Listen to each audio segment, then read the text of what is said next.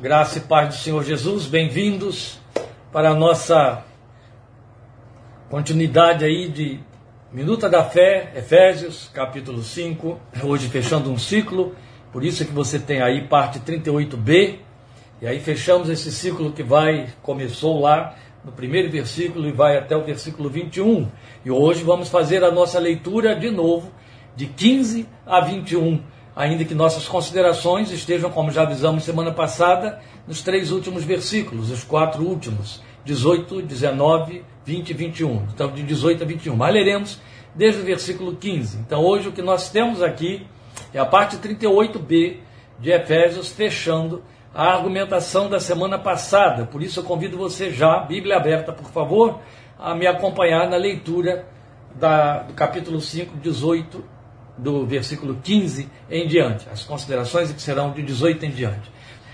Efésios 5, de 15 a 21, diz a palavra de Deus: Tenham cuidado com a maneira como vocês vivem, que não seja como insensatos, mas como sábios, aproveitando ao máximo cada oportunidade, porque os dias são maus, remindo os tempos por quantos dias são maus, como dizem suas versões. Portanto, não sejam insensatos, mas procurem compreender qual é a vontade do Senhor? E agora entra o trecho de nossas argumentações de hoje. Não se embriaguem com vinho, que leva à libertinagem ou à dissolução, mas deixem-se encher pelo Espírito, falando entre si com salmos, hinos e cânticos espirituais, cantando e louvando de coração o Senhor, dando graças constantemente a Deus Pai por todas as coisas, em nome de nosso Senhor Jesus Cristo. Sujeitem-se uns aos outros por temor a Cristo. Irmãos, pela própria, é, pelo própria, pela própria densidade do texto, da argumentação, nossa minuta hoje vai ser uma minuta um pouco mais estendida, mas nós precisamos concluir esse trecho que temos diante de nós sem perder as suas riquezas e ao mesmo tempo nada estou prometendo, é evidente, nem posso é, entrar, entrar nas minúcias que essa riqueza exige, porque aí temos de realmente nos configurar dentro dos parâmetros do nosso tempo. Mas veja, o que nós vimos anteriormente, estivemos vendo até agora, e até comentamos isso, é que o fechamento do assunto andar como filhos amados, imitadores de Deus, que começou lá no versículo 15, no versículo 1 do capítulo 5, esse fechamento se dá aqui no trecho que vai de 18 a 21, onde o versículo 18 é o ponto de definição de toda a argumentação do apóstolo. Quando eu digo ponto de definição de toda a argumentação, eu não estou me referindo somente à argumentação que começa no capítulo 5. Estou indo até o versículo 17 do capítulo 4. Por quê? Vamos lembrar? Foi no capítulo 4, versículo 17, que ele começou a mostrar como devemos responder a todo o investimento que Deus fez em nós. E aí ele vem tratando disso, vem falando, eu não vou fazer aqui uma, uma recapitulação, porque vamos gastar tempo, mas é apenas pontuar o que é importante. É, ele vem falando então sobre a importância de nós nos desfazermos dos andrajos do velho homem, nos revestirmos da roupagem do novo homem, que, lembram, se renova segundo Deus a, a sua semelhança em justiça e santidade procedentes da verdade. A partir daí, ele vai dar orientações muito práticas, mostrando o que você não deve fazer. E aí é o trecho que nós temos dos versículos é, 25 em diante. E depois ele vai mostrar o que devemos fazer. É onde ele entra no capítulo 5, com aquele, aqueles três trilhos por onde devemos caminhar. Andando como filhos amados, imitadores de Deus, a forma de nós vivermos em amor, na luz e com sabedoria. O argumento andar no trilho da sabedoria, ou seja, como filhos amados, imitadores de Deus na sabedoria, que estivemos explorando semana passada, ele vai dar sequência aqui de 18 a 21. Só que no versículo 18, ele põe um eixo, que na verdade é o que ele tem na mente, no coração, todo o tempo que vem argumentando conosco desde 4,17. É isso que eu estou me referindo. Então, 18, 5,18 de Efésios, é o, o, o ponto para onde converge toda a argumentação anterior, então de 4,17 até aqui, e de onde emerge, ou dá sequência, ou continua toda a argumentação posterior, a que vai de 5, 19 até 6, versículo 10. É muita coisa. E é evidente que temos então nos concentrar neste ponto aqui hoje, já que ele é tão importante, tão significativo. Até pelo fato de ser tão batido, tão citado, tão copiado, tão passado para outros crentes nas missivas, nos recados, encheios do Espírito, tão exortado nos púlpitos das igrejas, é pouco entendido.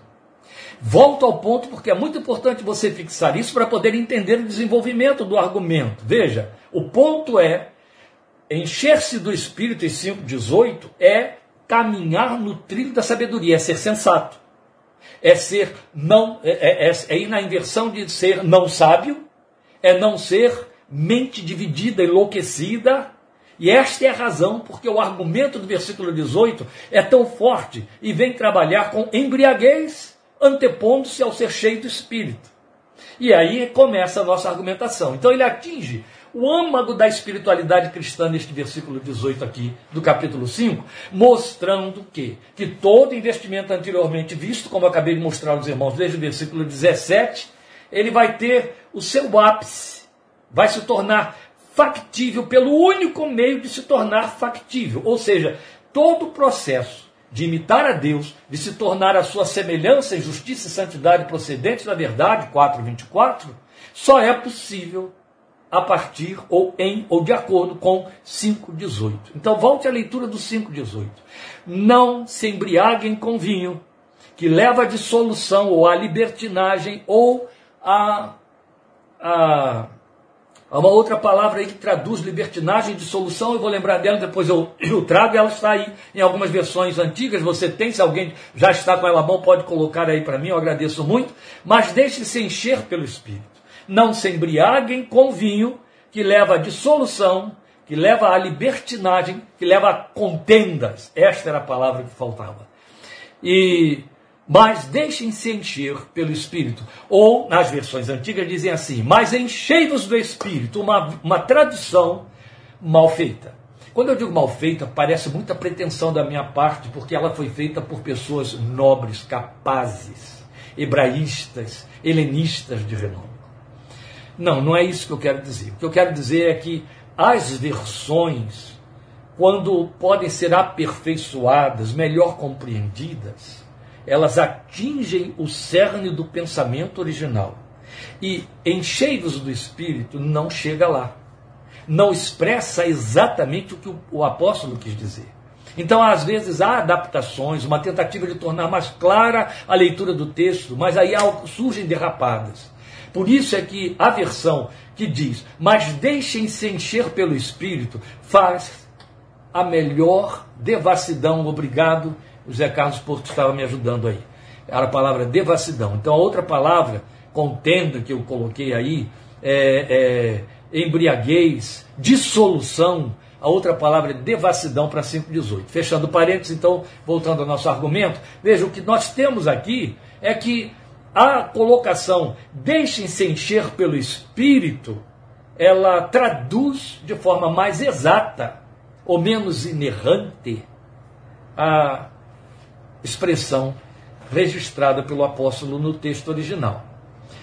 Então isso se traduz, 5,18, a argumentação de 5,18 se traduz em uma vida cheia do Espírito Santo ou pelo Espírito Santo. Aqui a, a, a, o troco, a troca de preposições não muda muito sentido. Você tem três preposições, todas elas plenamente aplicáveis e significando a mesma coisa, apesar de tanto burburinho de pessoas que por conta em torno da pessoa, da doutrina e, e do personagem Espírito Santo criaram tanto barulho e tanta confusão, há três preposições que se aplicam para dar o mesmo sentido: com, de, pelo.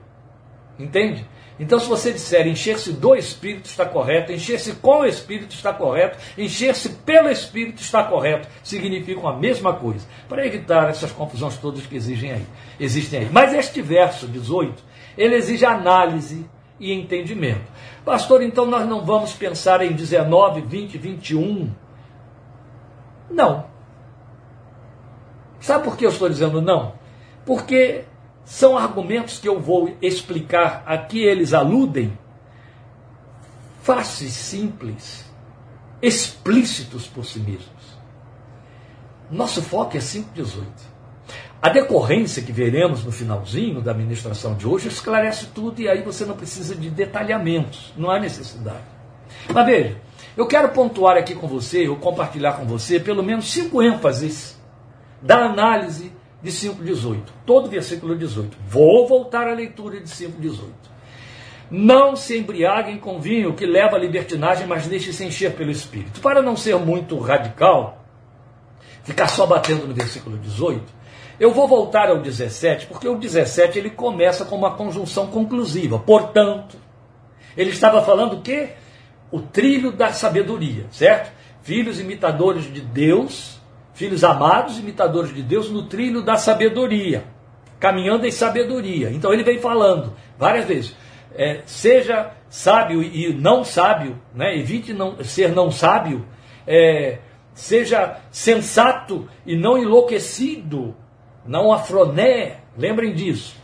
E aí ele diz assim, portanto, para poder falar sobre esse não ser é, enlouquecido, ele não sejam insensatos, mas procurem compreender qual é a vontade do Senhor. Ora, é muito significativo que logo em cima de ter dito, procurem compreender qual é a vontade do Senhor, ele entra com o argumento do versículo 18. Então ele está explicando a conclusão começou no versículo 17. Ele está explicando no 18 o que, que ele quer. E o que, que ele quer? É mostrar a mim e a você qual é a vontade do Senhor, que eu preciso compreender. É esta vontade do Senhor que mostra que Deus pre preparou todos os meios para tornar factíveis aquelas exortações e nos tornar habilitados a cumpri-las daí para que elas sejam factíveis.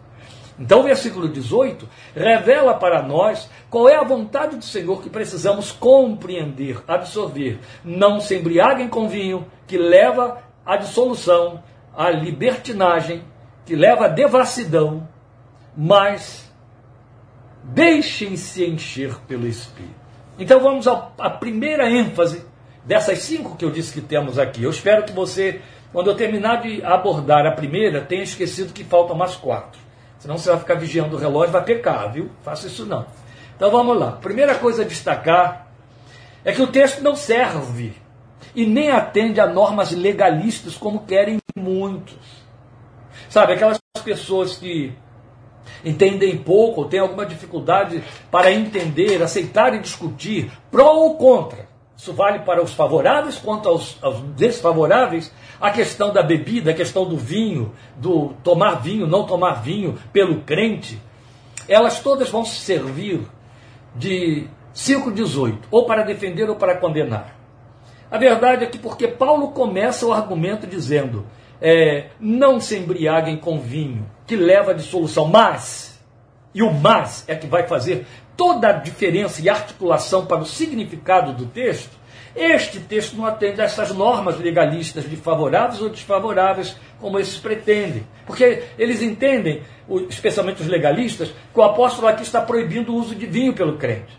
Ora, se alguém pretende entender que desta maneira deve interpretar a primeira linha de 5,18 para se proteger contra qualquer tendência nesta área, que o faça, está livre para fazer, desde que não transforme isso aí em uma imposição sobre terceiros. Mas, verdadeiramente, este não é o ponto em questão sendo abordado aqui. Veja, o que o apóstolo está fazendo é tomar a embriaguez que o álcool propicia para mostrar que há algo mais excelente e eficaz na função de elevar os sentidos e de extasiar. Você vai me acompanhar e você vai entender. Veja, condenar a embriaguez é coisa que ele faz em outros textos. Então, na verdade, não se precisa vir para 5,18 e dizer que Paulo aqui está fazendo condenação de embriaguez. Ele condena a embriaguez quando escreve para Timóteo, ele condena a embriaguez quando escreve aos Gálatas, ele deixa claro que bebedeira e glutonaria fazem parte das obras da carne e que os glutões e os beberrões não entrarão no reino de Deus. Ele condena a embriaguez. Ele deixa claro quando escreve para Timóteo, especialmente o líder, não deve ser dado ao vinho, mas ao mesmo Timóteo a quem ele foi dizer, não bebas água só, beba também um pouco de vinho, isso e aquilo. Aí é claro, vai surgir uma enxurrada de argumentações pró e contras, todos aqueles que ficam dizendo, a palavra vinho aqui significa suco de uva, não é uva fermentada, Jesus não bebeu uva fermentada, não é... E isso aí não vai levar a lugar nenhum e ninguém vai chegar a conclusão nenhuma e vai só assinar atestado de burrice e de falta de entendimento e de preconceito, de coisa parecida, porque a Bíblia não favorece essas interpretações em nenhum lugar, nem no Velho, nem no Novo Testamento. Então isso é muito sério. É preciso ter muito cuidado com as colocações de. Mas o que está em foco aqui? O que Paulo está condenando? A embriaguez, seja por vinho, seja por cerveja, seja por cachaça, seja por conhaque, seja por uísque, seja por Coca-Cola, seja por café, seja por. seja lá pelo que for. O que ele está condenando é embriaguez. Entende? A embriaguez. A palavra usada aqui, é, quando ele vai dizer não, é, não se embriaguem, o que ele está dizendo é não não, não, não se deixem levar por excesso. Ó, embriaguez. A embriaguez é o excesso do uso do álcool. Que todos os que usam arranjam como contra-argumentação justificativa de eu não me deixo exceder, eu não me deixo exceder. Uhum. Bem, a questão é que ele está usando aqui parâmetros.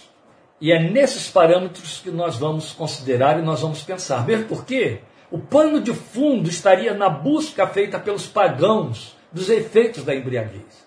Vale lembrar que ele está escrevendo para uma igreja gentílica, que saiu do paganismo, onde o ponto álgico de toda a felicidade da vida eram as orgias, os cultos abaco. O que era culto abaco? O culto do embebedamento. As pessoas bebiam, bebiam e se embriagavam partiam para orgias, daí a palavra grosseira bacanal vem daí, não é? e define isso, por conta da sensação de prazer, de excitação, de alegria, de desprendimento que a embriaguez produz. Ela continua produzindo, não era só naquele tempo. Então, Paulo está falando para um grupo de gente que de alegria, que de relaxar, que de se, de se é, é, ultrapassar seus limites, suas, é, suas eh, timidez, sua, sabe, seu encolhimento, recolhimento, usava o álcool para se embriagar e soltar-se daí, só entendiam disso. Ele está dizendo, não, há coisa melhor do que isso aí, que pode substituir e deve substituir e tem que substituir, porque isso já não nos pertence mais. É isso que está por detrás. Porque a embriaguez, de fato, excita num primeiro momento ela exacerba os sentidos, ela baixa a temperança. A gente não precisa explicar nada disso. Ela dá uma queda na ansiedade, claro que sim, pelo alagamento das sinapses neuronais que o álcool faz. Todas as drogas excitatórias fazem isso mesmo processo. Nem precisa ser apenas o álcool. O álcool tem apenas o poder de fazê-lo de forma mais intensa e mais barata. Essa é a verdade. Ou mais saborosa também. Então os pagãos buscavam isso. Agora, poucos sabiam, e ainda hoje poucos querem saber, que a embriaguez produz um estímulo que se torna nada mais que o precursor da depressão do, CN, do SNC, Sistema Nervoso Central, em qualquer pessoa. Daí a sua propriedade de requerer cada vez maior quantidade de doses de álcool para encobrir as reações contrárias. Qual é o compromisso da embriaguez, sem falar nas consequências naturais imediatas dela, o compromisso dela é com a depressão. Esse é o compromisso. Esta é a razão porque toda e qualquer queixa, ora, eu estou falando aqui para um universo de pessoas que já consultaram médicos, fizeram N consultas, já foram N vezes atendidas provavelmente em ambulatórios, em hospitais, em consultórios médicos, todas as vezes que você vai preencher uma ficha de anamnese num consultório médico ou ambulatorial com uma queixa, com um problema qualquer sintomático que necessita de investigação, a pergunta inevitável é: faz uso de álcool? Faz uso de tabaco? Ou seja, faz uso de drogas excitatórias? Porque está dentro do quadro de depressão do SNC, de comprometimento. Então, Aquelas pessoas não sabiam disso e hoje os que se embriagam se sabem, estão pouco se importando e não sabem que estão numa rota de um mau fim, não é? Mas o que está acontecendo aqui é que o apóstolo está justamente tomando a embriaguez como parâmetro. É como, ele, é como quem diz e ele está dizendo, em outras palavras. Há algo mais excelente e eficaz nessa função de produzir êxtase, de relaxar, de entusiasmar, de produzir alegria. Lembram de Neemias? A alegria do Senhor é a nossa força. Jesus se encheu de alegria no Espírito Santo. A alegria do Espírito de Deus. Os pagãos só entendiam de alegria através da embriaguez nas suas festas. Paulo está pegando esse parâmetro para dizer algo que te dá, e em proporção eficaz e incomparável, permanente e não só salutar, mas moralmente perfeita, do que aquilo que você buscava quando estava lá nas trevas. Era gentio, era o velho homem sem nascer de novo. O álcool, a embriaguez. Há coisa muito melhor que vai te produzir êxtase, que vai ajudar você a se relaxar, a se entusiasmar, quer dizer, se encher de Deus por dentro, e vai produzir alegria. Porque a embriaguez, ela queima as pontes e cercas da temperança e do bom senso, todas. Começa devagarzinho, começa com as cercas pequenas até que derruba as maiores muralhas. A temperança voa. Por isso, as palavras que traduziram aqui no, no, na, na embriaguez, há as palavras dizem dissolução, é, dissipação, que seria o significado para dissolução, libertinagem, que foi a palavra mais forte que os tradutores que eu estou usando é, usaram, que vai traduzir exatamente a palavra que o irmão José Carlos Porto trouxe para nós, devassidão, é a libertinagem, é o que está aí. Então, na embriaguez há dissensão, há tudo isso. Mas ser encharcado, e grave esta palavra que eu acabo de usar aqui, encharcado pelo Espírito Santo, produz efeitos transformadores, capacitadores e permanentes. A embriaguez, para manter aqueles efeitos, ela tem que continuar e com doses cada vez mais elevadas, até que leva alguém a uma coma alcoólica. Mas ser cheio do Espírito não. Só que eu usei uma palavra diferente. Você não encontrou ela aí nesta versão nem nas suas versões. Encharcado deixar-se encharcar ou ser encharcado pelo Espírito. Essa é uma palavra rara que traduz a palavra, a palavra é, de que Paulo se serve aqui, que foi traduzido para nós por encher-se, encher. A palavra traduz encher? Traduz. Mas em outros textos, e em especial no Velho Testamento, mas aqui também no Novo, ela traduz uma outra ideia mais forte. E o Lloyd Jones pegou isso aí, gostou de trabalhar com isso e foi copiado de perto por outros grandes nomes. E um deles era John Stott, porque o verbo traduz também encharcar. Para falar, por exemplo, de um processo que era usado na cutelaria, eh, na, não na cutelaria, na coldeiraria, eu acho que eu perdi a palavra aqui, mas não importa, onde eles encharcavam de, é, é, de, de, de fermentação as peças de couro para serem depuradas e esticadas e por aí vai. E o verbo era o mesmo, encharcar, transbordar de tal maneira que se você pega está pingando, está encharcado, você tem que torcer para poder secar de tanto líquido que está ali. O verbo usado aqui é deixe-se encharcar. Eu quero que você grave isso porque ele é rico demais. Por isso que a partir do momento que Lloyd Jones encontrou essa tradução para o verbo encher, ficou com ela. E eu concordo totalmente com ele. Porque a palavra encharcar, ela te traz um volume de conceitos e de ideias muito mais intensos que atendem ao primeiro momento em que você ouve falar da descida do Espírito sobre a igreja, que é Atos 2. Lembra do que aconteceu em Atos 2 no dia de Pentecostes? Bem, a Bíblia diz que o Espírito Santo desceu sobre aquele grupo que estava reunido lá em Jerusalém, e eles então se levantaram em alvoroço falando em línguas. Você tem esse, essa, esse relato com detalhes ali. Quando Pedro se levanta para explicar a uma plateia atônita e crítica, que estava dizendo O que está acontecendo com essa gente? Um bando de gente ficou embriagada e começou agora a fazer esse alvoroço desse jeito. E aí Pedro diz: Não, meus irmãos, eles não estão embriagados, é a primeira hora do dia, não deu tempo para se embriagar se começar a beber tão cedo. Não dá tempo. É isso que Pedro está dizendo. Não estão embriagados como vocês pensam, sendo ainda a primeira hora do dia. O que acontece aqui cumpre o que foi dito pelo profeta Joel, porque houve uma queda do, do nosso sinal e eu preciso saber se voltou aí.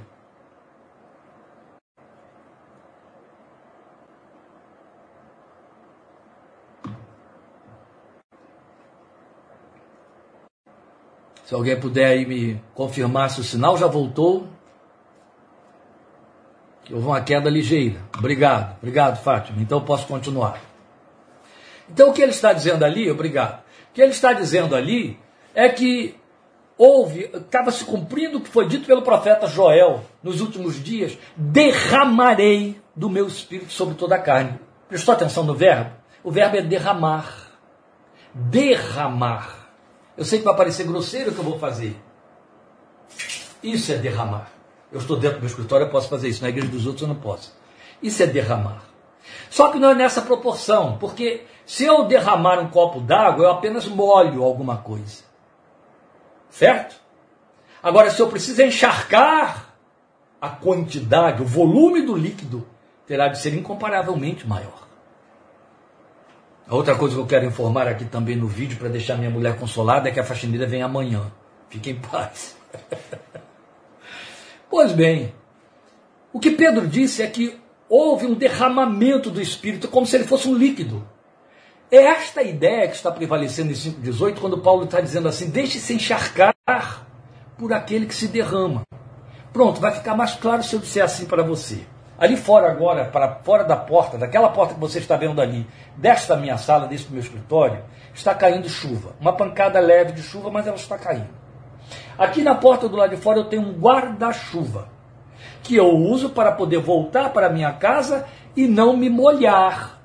Porque se eu não abrir o guarda-chuva e caminhar daqui até a casa que fica do outro lado, eu vou me encharcar, porque a quantidade de água derramada é grande, não vai apenas me molhar. Eu vou chegar lá encharcado. Tá bom?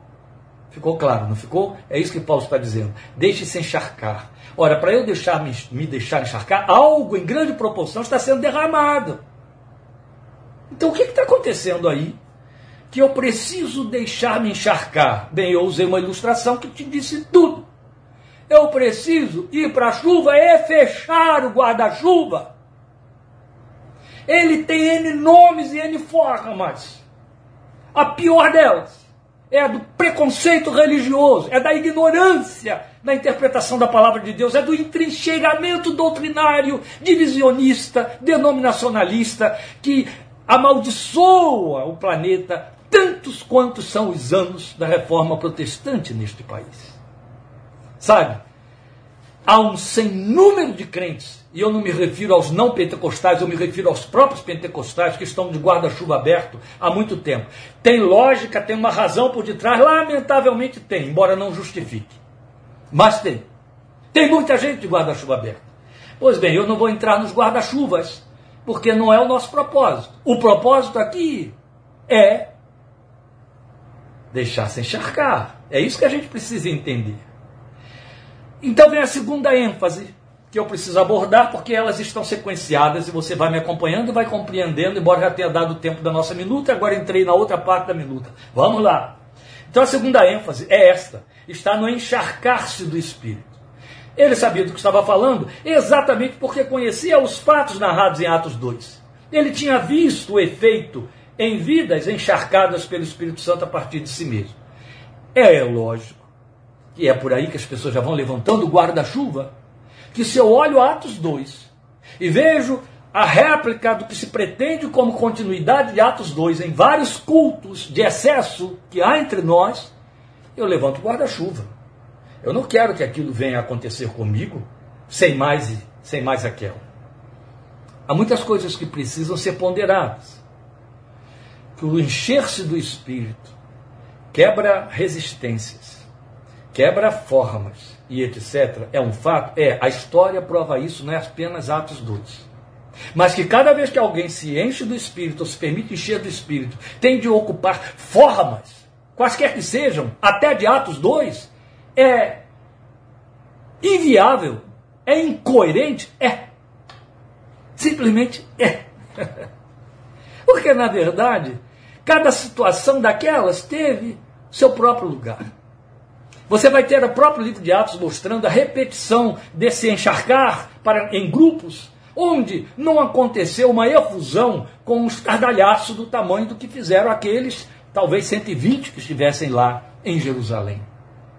E o estardalhaço deles era a descoberta de algo impensado, mas não é só isso. Havia um propósito ali, e o propósito era o Deus que tinha começado a assinalar, trazendo o ruído de um vento impetuoso, mostrando visões de línguas repartidas como de fogo, também queria, e o texto diz que isso se cumpriu, fazer que afluísse uma multidão para aquele lugar. Deus encheu, encharcou aquela gente do Espírito, fazendo todo aquele tumulto que fez com que o auditório, a plateia que chegou, pensasse que se tratava de gente embriagada, porque a plateia foi atraída ali para aquele momento, para que aquele propósito se cumprisse.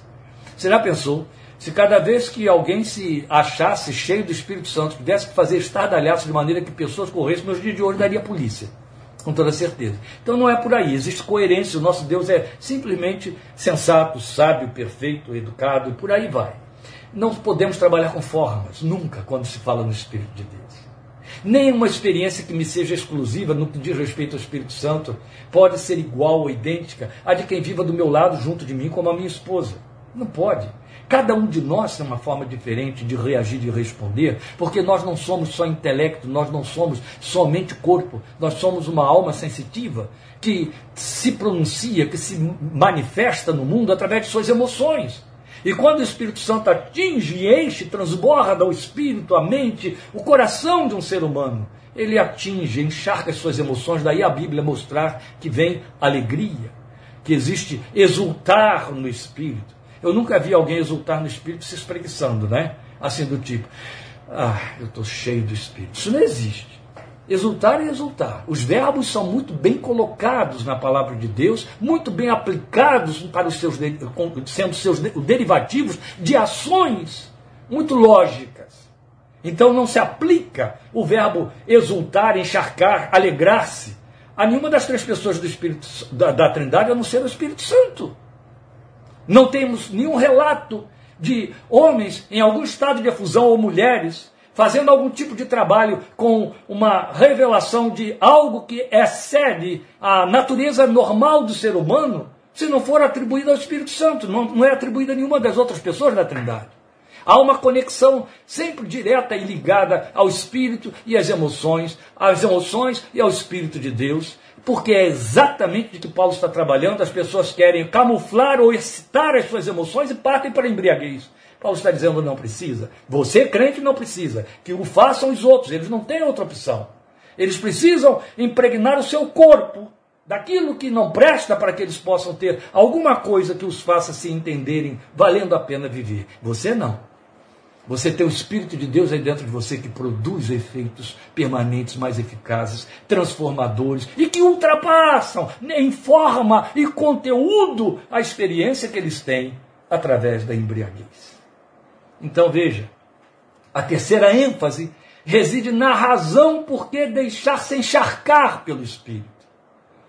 Por ser o único meio para consecutar todas aquelas orientações a serem vividas no nível de uma nova criatura, que vem desde 4,17, como eu disse.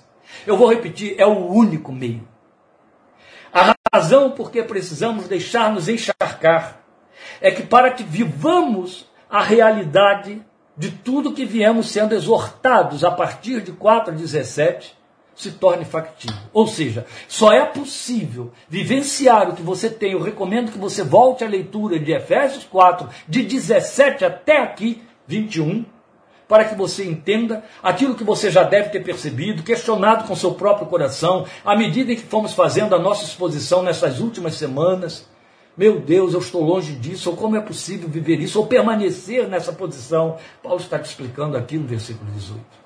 Deixe-se encharcar do Espírito. E aí você vai poder viver e cumprir tudo aquilo. É isso. É o único meio para cumprir. Aí vem a quarta ênfase. Ô oh, pastor, já chegamos na quarta. Pronto, que grande alívio. É verdade. A quarta ênfase, ela alude à forma. Deixem-se encharcar. Deixem-se encher. Porque a forma verbal, o tempo verbal de que ele se serve, denota, é um processo sempre ativo e contínuo. Entende? Quando Paulo está dizendo aqui, meus irmãos, prestem muita atenção nisso, porque não pode haver confusão de entendimento quanto a isso que eu estou dizendo aqui agora. Quando ele diz, deixem-se encher pelo Espírito Santo, deixem-se encharcar, o que ele está dizendo é, isso tem de acontecer ininterruptamente. Esta é a forma verbal que não temos no português. Entende? Alguma coisa que se aproxime muito pobremente disso aí é o nosso gerúndio, que os lusitanos nem usam. A gente diz aqui, enchendo-me. Eles lá vão dizer, a encher-me. Porque não usam gerúndio, não é comum. Nós usamos. Mesmo esse uso que fazemos do gerúndio ainda não traduz o que Paulo está dizendo aqui como um processo contínuo. Porque o gerúndio, ele fala de algo que está acontecendo, mas para. Entende? Eu estou cantando, daqui a pouco eu não canto mais. Por isso, até que os lusitanos partem para o infinitivo, porque o infinitivo atende a isso, infinitivo. Ele atende a uma ideia em que não haverá uma cessação, não de imediato. Eu estou a cantar. Até quando? A cantar. Agora, quando Paulo vem aqui e usa no grego esse tempo verbal em que ele diz: deixem-se encher, deixem-se encharcar, a nossa tradução, o que ele está dizendo é: experimente essa, essa vivência, essa realidade sem interrupção. Por quê? Tem uma lógica bíblica, tem uma lógica doutrinária aqui. E é para ela que nós vamos. Lembram de Efésios 4:30? Uma advertência que recebemos ali, grave e séria em 4,30 o apóstolo disse assim para nós: Não entristeçam o Espírito Santo no qual vocês foram selados no dia da redenção. Leia aí de novo, ele está tão pertinho do seu texto, né, dos seus olhos. Ó, não entristeçam o Espírito Santo de Deus, com o qual vocês foram selados para o dia da redenção. Percebe? O Espírito Santo foi colocado dentro de você. E Paulo disse: ele foi colocado aí dentro para te apresentar forro diante de Deus no dia da redenção. Então ele está aí como sendo a garantia, como sendo o penhor da herança, foi o que você leu lá em 1,13. Estamos estudando isso há muitos meses, não é verdade, amados? E então ele chega aqui e ele diz: gente, mais alguém, eu sou, é, isso, isso me, me deixa um pouco é, inquieto, mais alguém está vendo que travou, porque pode ser só local, só lá com a pessoa, né? mas eu não quero que você perca nada dessa argumentação aqui. Então, o Rio está dizendo que travou. Travou para mais outros aí, por favor, me digam.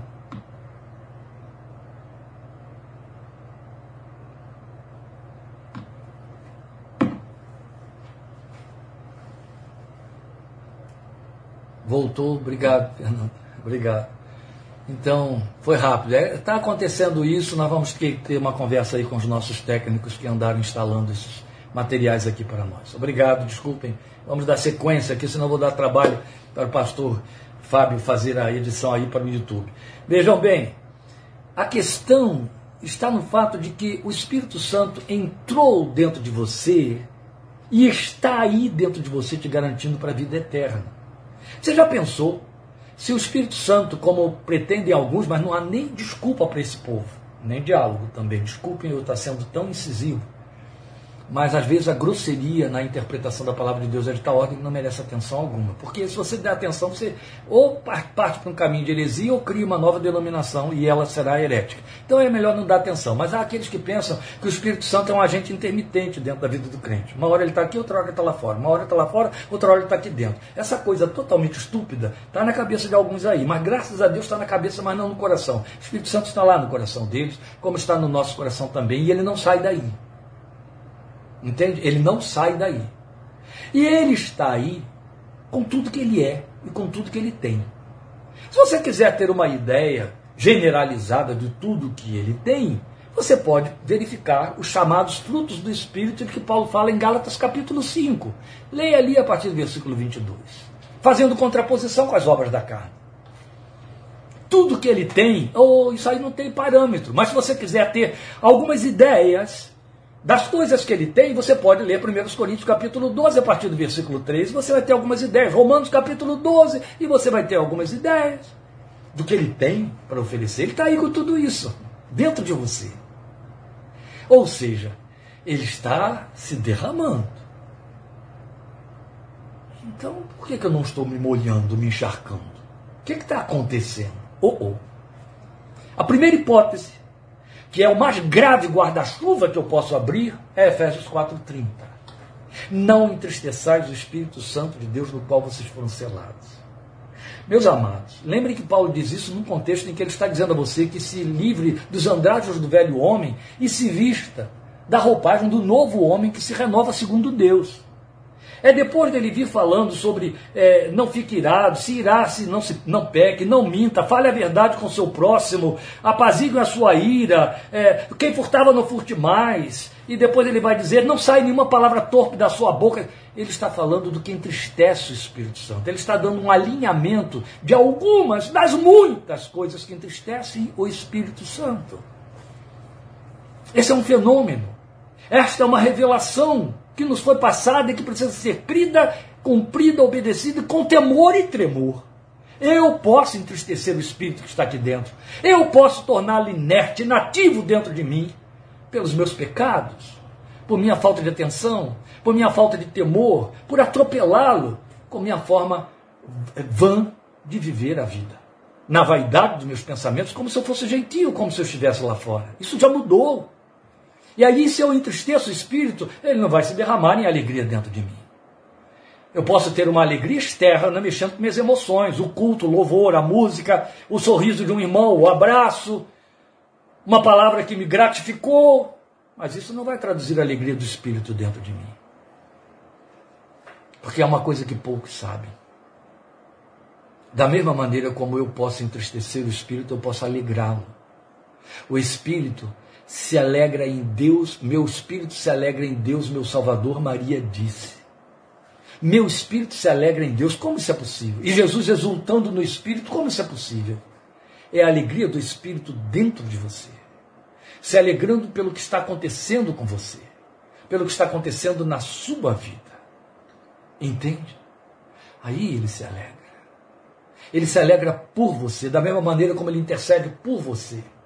Você se torna uma das causas da alegria do Espírito de Deus, assim como se torna e pode se tornar causa da sua tristeza. Então, uma das formas de abrir o guarda-chuva é entristecer o Espírito de Deus. Então, a vida cristã corre entre estes dois limites.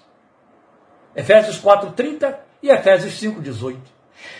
No primeiro, o entristecer o espírito. Esse deve ser evitado a todo custo. E o segundo, deixar-se encharcar. 5,18. Buscado a todo custo. O primeiro deve ser evitado a todo custo, o segundo deve ser buscado a todo custo. Entende? É desse jeito. A quinta observação e última, ela reside no modo do tempo verbal. Ah, mas você já me falou sobre isso? Não, tem um ponto aqui que eu preciso estender. O modo do tempo verbal que indica que é uma experiência que precisa ser contínua e mantida. Este é o ponto que temos de acrescentar. É a quinta ênfase. Ela precisa ser mantida sob as disciplinas espirituais orientadas em 5, 19 a 20. Meus amados, Eu não os levei agora para 4,30, contextualizei mostrando que o versículo 30 está no contexto em que Paulo diz as coisas que devemos evitar para não entristecer o Espírito Santo. É a mesma coisa. A partir do 5,18 ele mostra como é que eu me deixo encharcar e preservo-os. O que é que eu devo fazer para preservar, manter os meios, certo? Preservar a minha experiência que precisa ser contínua e mantida sob disciplinas espirituais. Elas estão orientadas aí. De 19 a 20. Veja que eu não citei o versículo 21. Alguém diria, mas isso aqui basta. Bem, nós teríamos, e eu ainda vou abusar um pouquinho do tempo, nós teríamos algumas é, é, é, vertentes a serem discutidas sobre a questão de estar encharcado do Espírito Santo. Por exemplo, o texto de 19 a 20 de Efésios capítulo 5 está falando como você deve fazer para preservar. E alguém perguntaria, mas como é que eu faço para me deixar encharcar? É uma pergunta inteligente, não só necessária. Porque se eu estou dizendo que eu abro o guarda-chuva, o que eu quero dizer também é que eu devo mantê-lo fechado. Porque deixar-se encher significa, por um lado, não impedir que o Espírito faça aquilo para o que está dentro de mim. Entende? Aí vem Lloyd Jones, John Stott, eu estou citando dois grandes luminares da confissão evangélica protestante pós-moderna, e há outros, mas há aqueles que discordam deles peremptoriamente, né? Para dizer que esse encharcar do espírito tem o seu momento de crise, que nos remonta a Atos 2, que nos remonta a Romanos 8,16, o Espírito testifica dentro de mim que eu sou filho de Deus. Nesse momento, o coração implode de alegria, de prazer. Não é só Lembram da experiência de Isabel quando foi visitada por Maria? Maria estava grávida e Isabel outro tanto. Isabel estava grávida três meses a mais do que Maria. E então ela já tinha ali um feto. Provavelmente Maria estava ainda no embrião lá dentro dela. Não sei, pode ser. E a verdade, na verdade, Maria, perdão, Maria estava no terceiro mês, Isabel no sexto. Então tinha um feto lá já completo, quase para nascer. E aí, quando as duas se encontram, Isabel diz: A criança no meu ventre se alegrou ao ouvir o som da sua voz. E todos entenderam que João estava cheio de espírito, depois, como seu pai profetizou e veio acontecer depois, já desde o ventre da sua mãe. Quem se alegrou no ventre de Isabel foi o Espírito Santo, lá em João. Encheu João dessa alegria. Ah, mas por que você está colocando isso, pastor? Porque eu estou mostrando para você que esse mesmo Espírito que habita dentro de você, quando ele vê você caminhando na direção do céu, nas coisas do céu e se empolgando com elas, ele se regozija. Isso vem para o lado de fora. Ele te enche. Ele te enche. Ele te potencializa. E esse encher e essa alegria tem muito mais a ver com o fruto do Espírito do que com os dons de tarefa, os dons de atuação, que são chamados fenomenais, que é a cobiça dos crentes, especialmente pentecostais, em 1 Coríntios 12, mas que são incomparavelmente menos significativos e importantes do que a natureza, o caráter do Espírito Santo, conforme visto em Gálatas capítulo 5. Que ninguém está correndo por aí para buscar, né? E aí acha que pode atropelar tudo, que não vai acontecer nada, não entristece ele. Ficam vazios. Vazios. Exceção hoje é encontrar um crente cheio do Espírito Santo. Rotina é tê-los vazios, cheios de outras coisas no lugar. Agora, não confundir como meio de ser cheio, porque os meios são para se conservar cheio. Porque ser cheio tem a ver com a sua busca. Alguns vão dizer, ou oh, então a gente tem que é, é, participar de várias vigílias, várias reuniões de oração, ficar orando horas perdidas, participar de cultos de avivamento, etc. Tudo isso é engano e balela. Começa que aqueles que entendem que os que ficaram em Jerusalém esperando a serem cheios do Espírito Santo, estavam lá é, orando para serem cheios do Espírito Santo, eles não sabiam nem o que ia acontecer com eles, muito menos quando. Por isso é que o texto diz, no momento em que acontece, que de repente Apenas Deus prometeu e iria se cumprir. Ele nos prometeu encher-nos do seu espírito. Eu tenho que estar simplesmente aberto e tirar os guarda-chuvas, os impedimentos. E aí, de forma consciente, fazer o que Jesus nos disse numa das parábolas. O Pai dará o Espírito Santo àqueles que lhe pedirem. Ah, em que sentido? Se ele está falando de uma relação de filho com o pai, esse filho já tem o Espírito, afinal está escrito: quem não tem o Espírito de Cristo não é dele. Então, se eu peço ao Pai como filho, o Espírito já está dentro de mim. Então, como é que eu vou pedir o Espírito? É evidente. Primeiro, você não pode pedir o Espírito ao Pai, porque para ele ser pai, o Espírito já está dentro de você para te tornar filho, te converter. É ele quem convence o homem, do, o mundo do pecado, da justiça e do juízo. Ele te convenceu, você está convertido. Ele te regenerou e você partiu para conversão, arrependimento que te levou à conversão. Mas ele te regenerou. Aí logo, a alusão, pedir o Espírito, tem tudo a ver com encharcar-se. E aí vale a canção. Enche-me, Espírito mas que cheio quer estar, eu menor dos teus vasos, posso muito transbordar. A sabedoria da poesia deste cântico está nesse jogo de palavras de que se serve o poeta quando ele diz assim: Eu, o menor dos teus vasos, posso muito transbordar. O que ele quer dizer, e é muito bonito, é que se os grandes vasos podem ser cheios, quanto mais um vaso pequeno.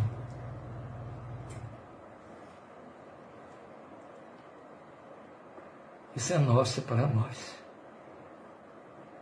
Então eu disse a você que a forma de manter-se cheio está explicada aí em 19 a 20.